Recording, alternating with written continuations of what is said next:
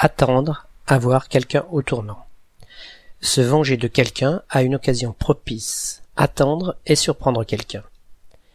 C'est au XIIIe siècle que le mot tournant désigne d'abord un endroit où un corps présente une courbure, puis, très peu de temps après, un endroit où une voie tourne.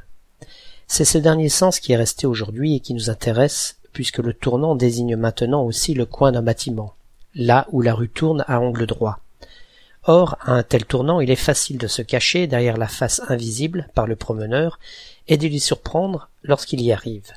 Voilà pourquoi, avec un sens figuré, notre expression existe depuis le milieu du XXe siècle. Le tournant désigne ici l'occasion où il sera possible de surprendre la personne et, dans le cas où on lui veut du mal, de lui faire subir la vengeance souhaitée.